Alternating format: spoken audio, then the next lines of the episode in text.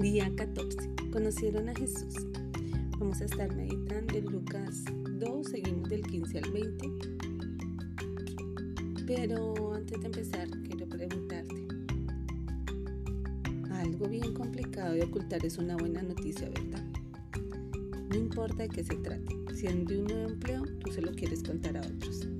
Cuando él espera un bebé, lo quieres anunciar. Cuando Dios cumple tus sueños, se lo quieres contar a todo el mundo. Es decir, las personas queremos compartir con otras todos nuestros motivos de felicidad. Y quiero preguntarte, ¿hay algo que tú quieras compartir con otras personas en estos días? Los personajes de quienes estaremos hablando hoy nos demuestran cuál debería ser nuestra actitud durante los días de la Navidad.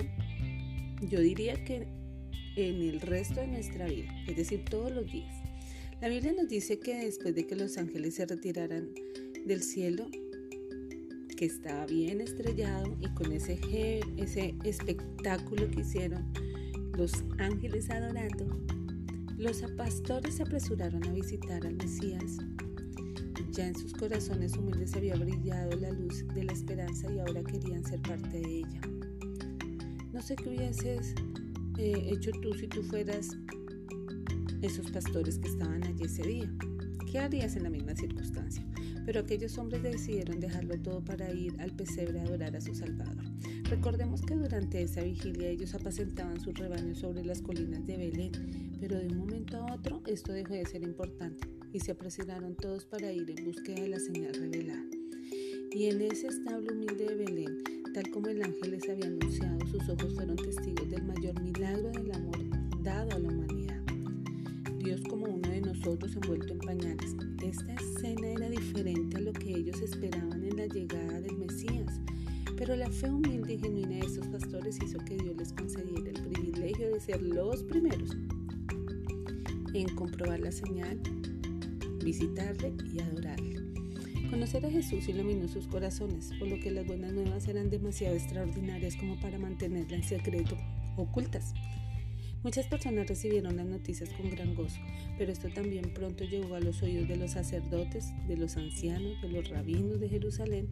Sin embargo, ellos no consideraron sus palabras ni les dieron tanta importancia.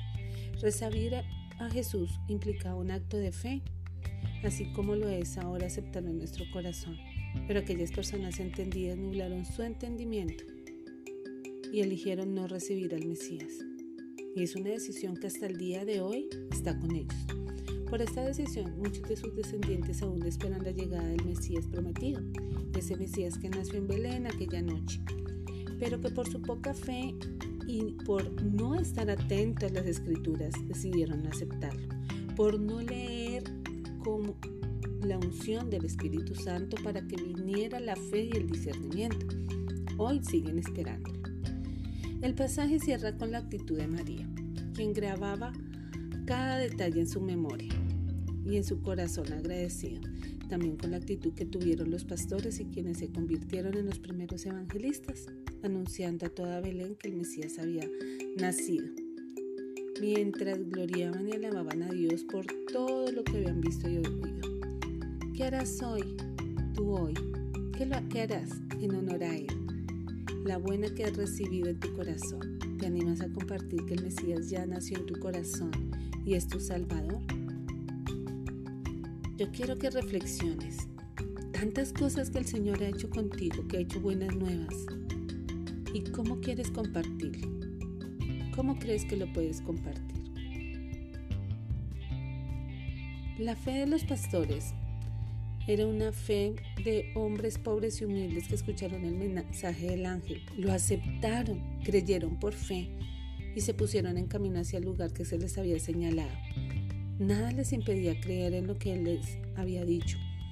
Tenían un corazón libre, sin ataduras, abierto y disponible para recibir un mensaje de Dios y para acoger al Mesías. Lo esperaban, estaban ansiosos de que llegara. Sabían que con él vendría a Israel la salvación que tantas veces habían anunciado los profetas. ¿Te falta fe para creer que Jesús te ha sanado? ¿Te falta fe para creer que Jesús va a cambiar tus hijos, tu familia, tu matrimonio? Porque si tienes la fe empieza a proclamar las buenas nuevas. Empieza a compartirla a través de tus redes, a través de tus historias. Envía mensajes a alguien contándole lo que Jesús ha hecho en ti. Sé como esos pastores que salen. Tal vez haz una carta, tal vez envía mensajes, tal vez diseña el mejor mensaje de evangelismo, de reconciliación que pueda haber en la humanidad. Y te seguro, te seguro Dios multiplicará tu mensaje hasta la eternidad. Bueno, recuerda que esto es entrenado para vencer. Soy la pastora Malady Gaitán y Dios te bendiga.